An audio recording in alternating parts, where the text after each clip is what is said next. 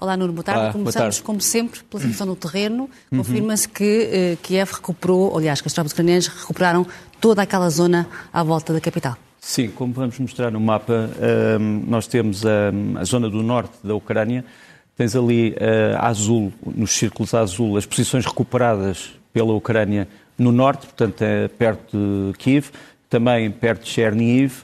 Depois tens mais para o sul outras posições recuperadas também a norte e a leste de Odessa. Uh, tens as setas vermelhas, que são as setas que indicam, por um lado, a retirada russa do norte, mas depois a redisposição das forças russas que se preparam para atacar essencialmente a zona do, Don, do Donbass. Portanto, tens ali, uh, dá a ideia que, que é uma espécie de um carrossel de forças, uh, e temos a, aquele sítio onde todos achamos que se vai dar a próxima grande batalha, que é a Batalha do Donbass, em torno de uma cidade chamada Kramatorsk. Uh, temos ali indicado, com aquele círculo vermelho, onde será essa batalha. Vamos ver o que é que vai acontecer. A, a Ucrânia tem muitas forças ali, cerca de 35 mil homens, uh, muito bem trincheirados, uh, mas não sabemos. Ali, aquela linha cor de laranja, que me parece importante, é a linha que todos indicam poder ser o objetivo principal da Rússia. Ou seja, uhum. aquilo a que chamaríamos o Grande Donbass não só o Donbass que já estava ocupado, o Donbass também que foi invadido e aquilo que podemos dizer os limites ocidentais dessa região. Portanto, eu acho que vão ser os novos dados da situação. Já agora, pegando naquilo que estavas a mostrar, deixa-me mostrar-te o primeiro vídeo que foi feito pelos ucranianos, pela Força Aérea, eh, do aeroporto Antonov, o aeroporto de Ostomel, que era, no fundo, o quartel-general das forças russas para o ataque a Kiev. Uhum. Aliás, se bem te lembras, Uh, os russos foram descobertos quase de surpresa nas primeiras horas por uma equipa, uh, primeiro da BBC, depois da Sky News, uhum. que descobriu que afinal não eram defensores ucranianos, mas forças russas. Aqui deram-se combates perfeitamente apocalípticos, morreu infelizmente muita gente aqui, morreram muitos soldados uh, dos dois lados, uh, um grande enfrentamento entre forças especiais e realmente este aeroporto neste momento é outra vez ucraniano.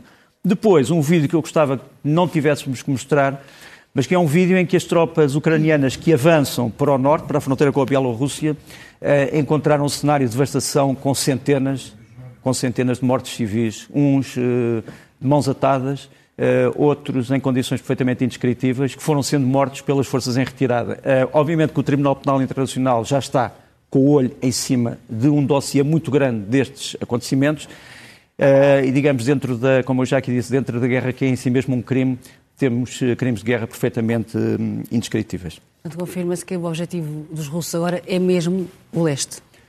Mas há estes ataques disse, também no como sul. Eu disse, o ataque, como sul. eu disse, o ataque a Donbass. Há já agora também acrescentar que outro dos sítios conquistados pelos ucranianos é a central, aquilo que eles chamam a, a central e o parque radiológico natural de Chernobyl. Muito bem. Ontem Zelensky disse que não vê outro desfecho desta guerra que não seja uma, uma vitória. Uhum. E os ucranianos já celebram esta retirada russa. Será prematuro? Não, não é prematura. A cidade de Kiev, neste momento, está limpa, digamos assim, de invasores. Uh, Cherniv também. Uh, tu podes dizer, é, as, as, tropas que retiraram vão reposicionadas, já explicamos aqui que sim, uhum. mas não te esqueças que estas tropas foram também sendo atacadas, ou seja, os russos terão perdido, por aquilo que só podemos ter de confirmação visual, entre 300 a 500 veículos militares. Uh, penso que a, a Ana Moreira há bocadinho mostrou a Irpin, que é outra das zonas, eh, parte desse exército destruído, e portanto os ucranianos foram destruindo estas armas, estes veículos, por uma razão muito simples, para que eles não possam ser usados no, no, tal, ataque, um, ehm, no tal ataque ao Donbass. Já agora, deixa-me mostrar-te um vídeo significativo do Zelensky, do presidente Zelensky, uh, filmado num dos centros uh, da capital, uh, guardado pelo Guarda Especial, em que ele, no fundo, diz o seguinte, diz, nós não estávamos habituados a isto, estivemos habituados a muito mal, mas isto parecia quase um mal extraterrestre e sobrenatural, de uma espécie de monstros míticos que vieram destruir o nosso povo mas, como estamos a defender na nossa terra, aproveitámos do terreno, aproveitámos dos rios, aproveitámos das colinas, conhecemos-las melhores que ninguém e foi isso a razão desta vitória. Do, da libertação de Kiev. Este é o ponto de vista, obviamente, ucraniano. Depois deixa-me mostrar-te um, um vídeo a seguir que me parece também significativo, que é a entrada de uma coluna de infantaria ucraniana numa das vilas, nas regiões que acabámos aqui de referir. As pessoas, primeiro, estão surpreendidas, não sabem quem são, se calhar acham ainda são russos, depois percebem que são ucranianos, começam a falar uh, e, digamos assim, à surpresa, uh, sucede-se uh, uma sensação indescritível, porque no fundo estas pessoas viveram ocupadas e entre a morte durante este mês o, o, que, é perfeitamente, o que é perfeitamente terrível. Depois, um, a seguir, temos um cartaz que tem agora sido difundido por um estúdio fotográfico de Chernihiv, que é o famoso canto dos partisans, portanto, o chant des partisans que foi usado pelos franceses durante a Segunda Guerra, uh, com parte da letra adaptada àqueles que resistiram uh, na retaguarda a esta invasão. Portanto, saiam da mina, deixam das colinas, uh, camaradas, saiam da, tirem da palha as espingardas, as metralhadoras, as granadas, enfim, uma série de uma descrição de como foi feita a resistência uh, ao exército nazi uh, em França. E é curioso porque esta canção, que foi popularizada depois por pessoas como Yves Montaigne, etc., vem de uma velha canção russa do Exército Vermelho durante a Segunda Guerra, uma adaptação, digamos assim. Está agora a ser usada. Por fim, aquilo que eu acho que é, no meio disto tudo, uma das fotografias do mês, deste mês de guerra, um homem e o seu cão a defenderem uma cidade. Não sabemos qual está mais atento, se o homem, se o cão, mas todos dois juntos por falar da resiliência ou resistência ucraniana que, de certa forma, apanhou os russos desprevenidos, é, é crível que, que os russos não, não soubessem do que, do que estavam, do que, podia, do que podia aparecer? É uma boa pergunta. Nós não sabemos ainda qual era o conhecimento exato que o Estado-Maior russo tinha, através das suas informações militares, uh, do estado de preparação dos ucranianos. Acho que sabiam algumas coisas, mas acho que foram enganados noutras. Deixa-me aqui mostrar alguns dos, algumas das razões uh, do sucesso desta resistência uh, ucraniana, desta resiliência, que no fundo é uma resistência, mas uma adaptação às novas uhum. condições. Primeiro, essa senhora que te aparece aqui à esquerda chama-se Olega Tregub e está com. Ela é quem? Ela é a presidente da Comissão Ucraniana para impedir a corrupção nas indústrias de defesa e nas indústrias militares. Uhum. Ou seja, os ucranianos quiseram gastar bem o seu dinheiro, quiseram desviar uh, todas as pessoas que pudessem estar envolvidos em atos de corrupção e ela está aqui na sede da Ukroboronprom, que é grande, o grande conglomerado de defesa que aglomera dezenas de indústrias de defesa ucranianas que foram, no fundo, indústrias que acabaram por produzir armas para esta guerra que provavelmente não se esperavam. Uma primeira que eu te mostro aqui é este caça, o chamado caça de superioridade aérea, o Su-27, eh, conhecido pela NATO como Flanker. Os ucranianos tinham 70 destes aviões, de fabrico soviético, Muitos deles não podiam voar, portanto, eles modernizaram-nos, uh, equiparam-nos com uh, mísseis de longo alcance, uh, os famosos Alamo, e, e estes terão estado na origem de parte da interdição de partes do espaço aéreo ucraniano. Como sabes, o espaço aéreo ucraniano não foi todo interdito, mas a Força Aérea Ucraniana um dia há de saber o que é que fez durante esta, esta guerra. Depois, esses helicópteros que ficaram célebres esta semana são os Mi-24 IND. Aqui a versão é PU-1, Porquê é que ficaram famosos? Porque terão sido esses helicópteros que atacaram tal, uh, o, tal, o, tal, reservatório de combustível em Belgorod, na Rússia. Uh, os ucranianos, como sabes, uh, não disseram nem que sim nem que não, não disseram que tinham sido eles a atacar, uhum. mas a verdade é que esses helicópteros foram vistos num vídeo que nós mostramos aqui há, três, há dois dias e, e, portanto, terão sido estes helicópteros modernizados, se calhar pilotados por pilotos ucranianos que vieram do Congo, quando estavam numa missão da ONU, a fazer esta operação. Portanto, mais, se quisermos assim, mais uma surpresa. Uhum. Depois, deixa-me mostrar aqui nas redes sociais russas, em, em cirílico, as reações russas aos ataques a Belgorod, quer aos ataques à base militar, quer aos ataques à cisterna.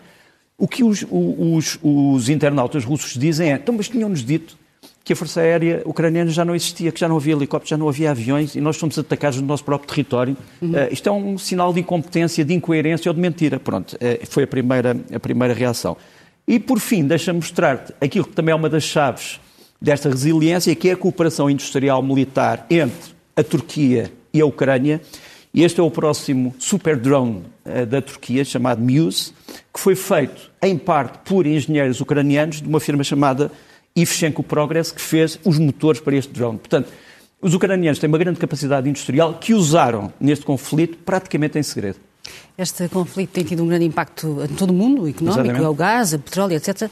E esta internacionalização, digamos assim, do conflito não para de uh, aumentar em vários sentidos.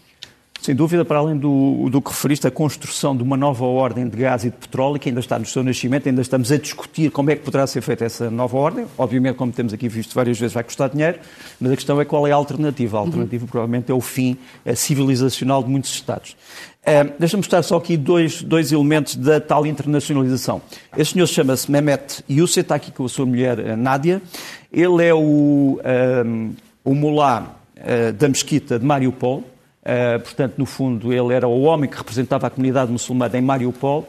A sua mesquita está destruída, assim como a cidade de Mariupol está destruída. Ele conseguiu escapar-se para a Turquia e pede agora ajuda internacional à Turquia e a países uh, muçulmanos para saber o que se passa com a população muçulmana de Mariupol, que está a ser também exterminada como o resto da população. E, curiosamente, uma das unidades que está a exterminar é uma unidade que também diz Allahu Akbar no fim dos seus combates, que é a unidade chechena do Sr. Kadyrov. E depois, isto, é, mais uma vez, a famosa Brigada Internacional. Tens ali em cima um militar brasileiro da Brigada Internacional, no meio, militares americanos e canadianos que se ofereceram como voluntários, ex-militares, Embaixo, talvez ainda mais surpreendente, não sei se podemos tirar a legenda, só para mostrar, ehm, que é a chamada Legião Russa Livre, ou seja, russos que foram para a Ucrânia para combater contra aquilo que achavam que era uma agressão injusta, e depois um uh, ex-militar checo, da Brigada Checa, também com armas checas Bren, que têm sido usadas neste conflito. Portanto, muito rapidamente, algumas fases da tal internacionalização. Uhum. Tem chegado a informação que as forças russas têm perdido vários dos seus generais. Eh, dos comandantes máximos, digamos assim. O que é que se sabe exatamente sobre isto? Obviamente que as, as, perdas são perdas russas e também ucranianas, mas aquelas que nós sabemos por interferência, interseção de comunicações, é que há vários generais que realmente foram eliminados. Uh, porquê? Entre outras coisas, porque os generais russos, uh, honra-lhes seja feita, têm estado na frente de combate. Ou seja, não deixam que o trabalho, independentemente da moralidade desse trabalho, seja feito por inferiores uh, hierárquicos. E tens aqui um exemplo que é o do Coronel-General Alexander Lapin, que foi a Chernihiv, uma das zonas de combates, condecorar. Ele é o comandante da região militar centro da, da Rússia e foi condecorar militares na frente de combate. Eh, é evidente que muitos destes generais acabam depois por serem emboscados por falhas nas comunicações, falhas no comando, falhas uh, nos vários escalões de proteção e também pela ação das forças especiais ucranianas, que têm, obviamente, pessoas infiltradas dentro do exército russo, assim como o exército russo provavelmente tem pessoas infiltradas, dentro do Estado uh, ucraniano. E, e pronto, e agora íamos falar um outro tema que é sobre. Não, e há seguramente baixas dos dois lados. E baixas, era, é era exatamente. Uh, olha, deixa-me dar-te os últimos números. Os russos dizem que destruíram 125 aviões ucranianos. Os ucranianos dizem que destruíram 143 aviões russos. A guerra também dos números, não é? Uh, os russos dizem que destruíram 1888 carros de combate ucranianos. Os ucranianos dizem que destruíram 631 carros de combate russos, mais uh, quase 2 mil veículos blindados. Pronto. Uh, os, os, russos não têm dado uh, estimativas sobre os mortos ucranianos, mas há uma estimativa independente que diz que os ucranianos podem ter perdido até agora cerca de 4 mil homens, só em mortos. E o, há uma estimativa sobre os russos que diz que eles podem ter perdido entre 7 a 10 mil homens, embora os ucranianos digam que são muito mais. Os ucranianos anunciaram hoje que teriam sido 18 mil. Uh, seja como for, é uma guerra de números, como eu te estava a dizer. Agora, algumas coisas podem ser verificáveis. Este é um helicóptero russo, um Mi-28, que é um helicóptero relativamente moderno, bastante moderno, aliás, que foi abatido no dia 31 de março, por, aparentemente por um míssil uh, de fabrico britânico, que destrói a cauda do avião, como vês aqui. Ele depois cai, depois vêm os destroços. Isto ter-se-á passado em uh, Udvivka, que fica em Luhansk, perto de uma zona já ocupada pelos russos há muitos anos. Uh, portanto, isto são coisas que nós podemos verificar e podemos uh, mais ou menos situar no tempo e no espaço. Depois, tens esta imagem que para mim me oferece mais dúvidas. Já vamos falar da guerra das, dos enganos, uhum. que é esta da combatente ucraniana que aparentemente será em Mariupol, mas eu acho que vi esta rapariga num outro vídeo perto de Kiev. Posso estar enganado, eh, mas este vídeo é atribuído pelas Forças Armadas eh, ucranianas a Mariupol, a tal cidade está destruída, e esta seria uma combatente ucraniana eh, nessa cidade. Depois, deixa-me mostrar também um elemento interessante, que é a descoberta de que alguns dos pilotos russos que foram abatidos num avião bastante moderno, o Fullback, seriam veteranos da guerra na Síria. Aliás, aparecem ali os dois ao pé do presidente Assad e também com o presidente Putin. Depois, a situação em Mariupol também tem levado a uma grande campanha contra, contra alguns generais russos. Aparece daqui eh, este general, o general Mikhail Mizintsev, que é considerado como o carniceiro de Mariupol para os ucranianos. Dizem que é ele que está a comandar toda a ofensiva e a arrasar a cidade.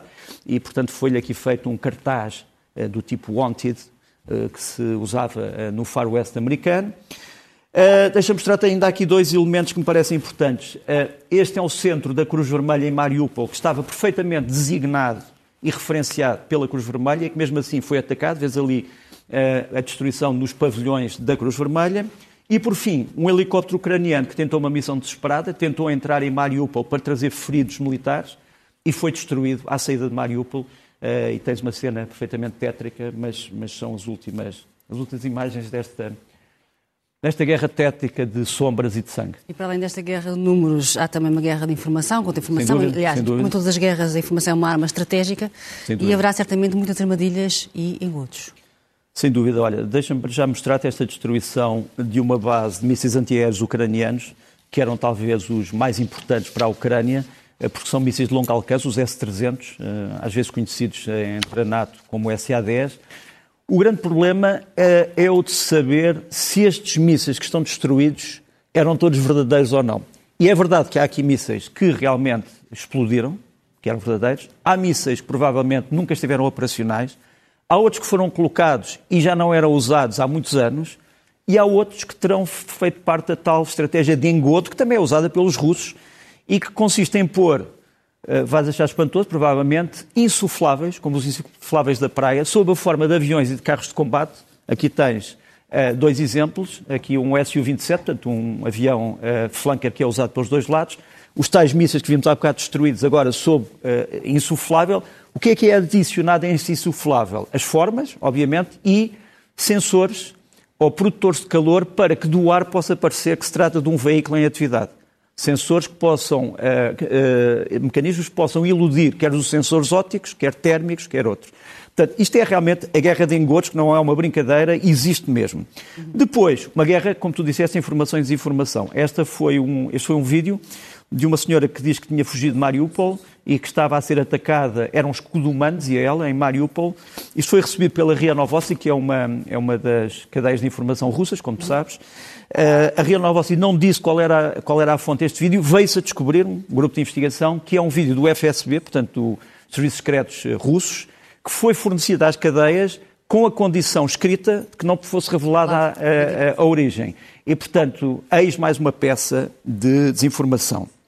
Por outro lado, uma, algo que, que para muitos achou que é, muitas pessoas acharam que isto era falso, que é a imagem de soldados ucranianos a limparem minas anticarro como se fossem bolas de futebol.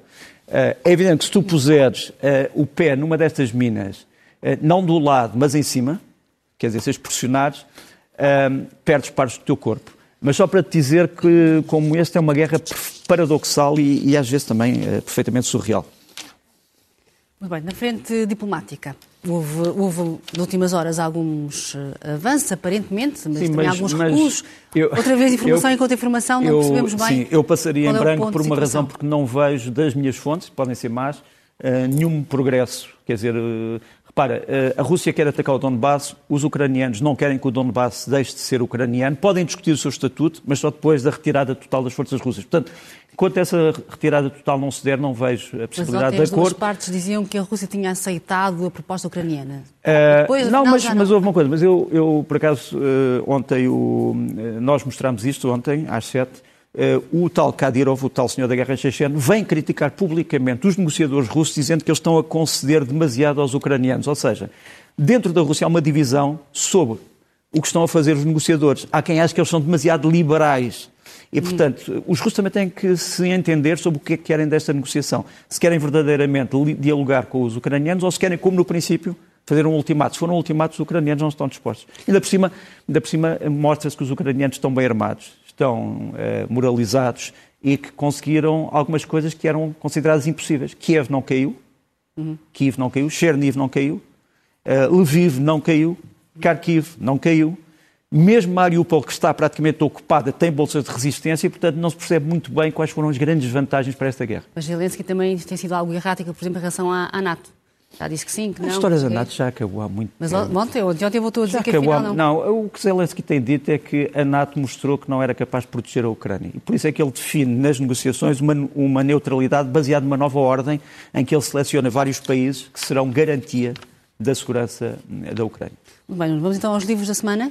Olha, de, passam 100 anos que... sobre esta espantosa viagem do Gá Coutinho de Sacadura Cabral, eh, a grande aventura do Mário Correia, Depois do José de Carvalho, Pio XII e as suas uh, as ligações entre este Papa da Segunda Guerra e as suas ligações ao Estado Novo.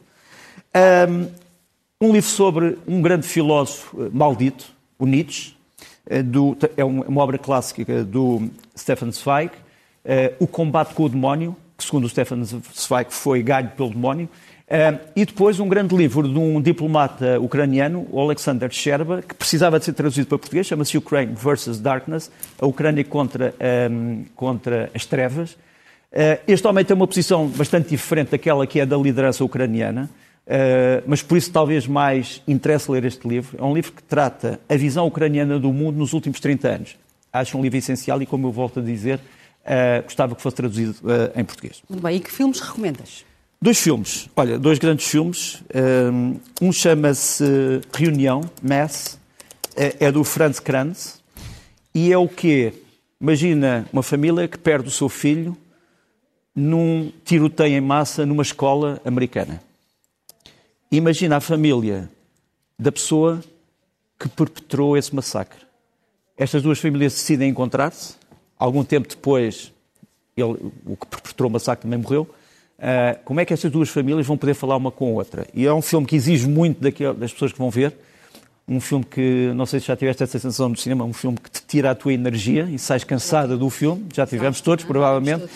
E este, mas é um filme muito bem feito e que eu acho que merece ser visto, porque tem, tem muitas coisas ao mesmo tempo. O que é o perdão, o que é a dor, o que é a reconciliação, o que é a ausência disso tudo.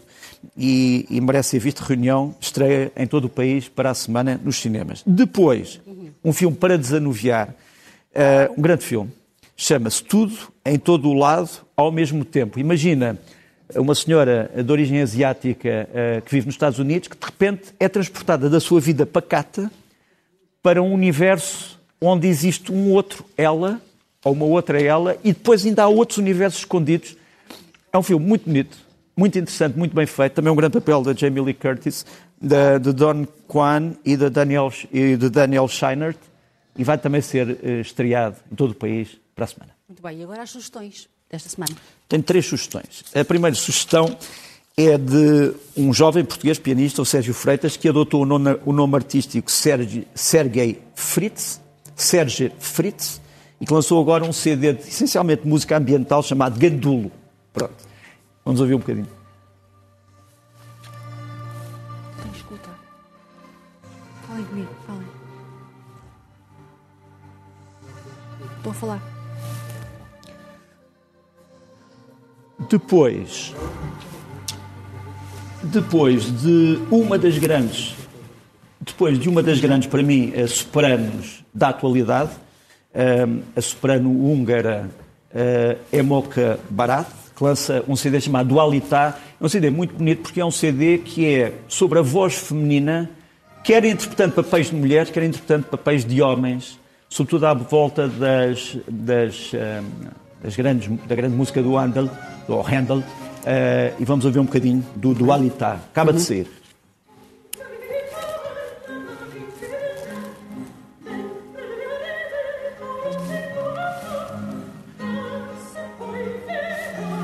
E por fim,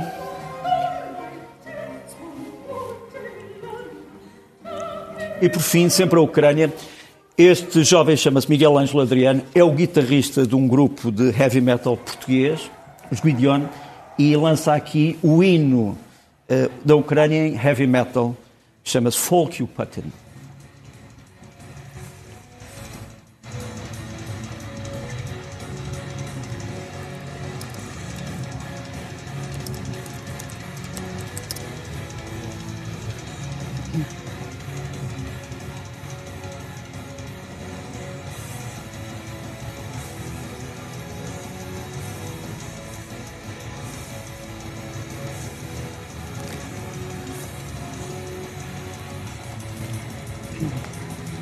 É assim então que termina, com este som que termina o Leste Oeste. Nuno, obrigada e bom domingo. Obrigado. Obrigada.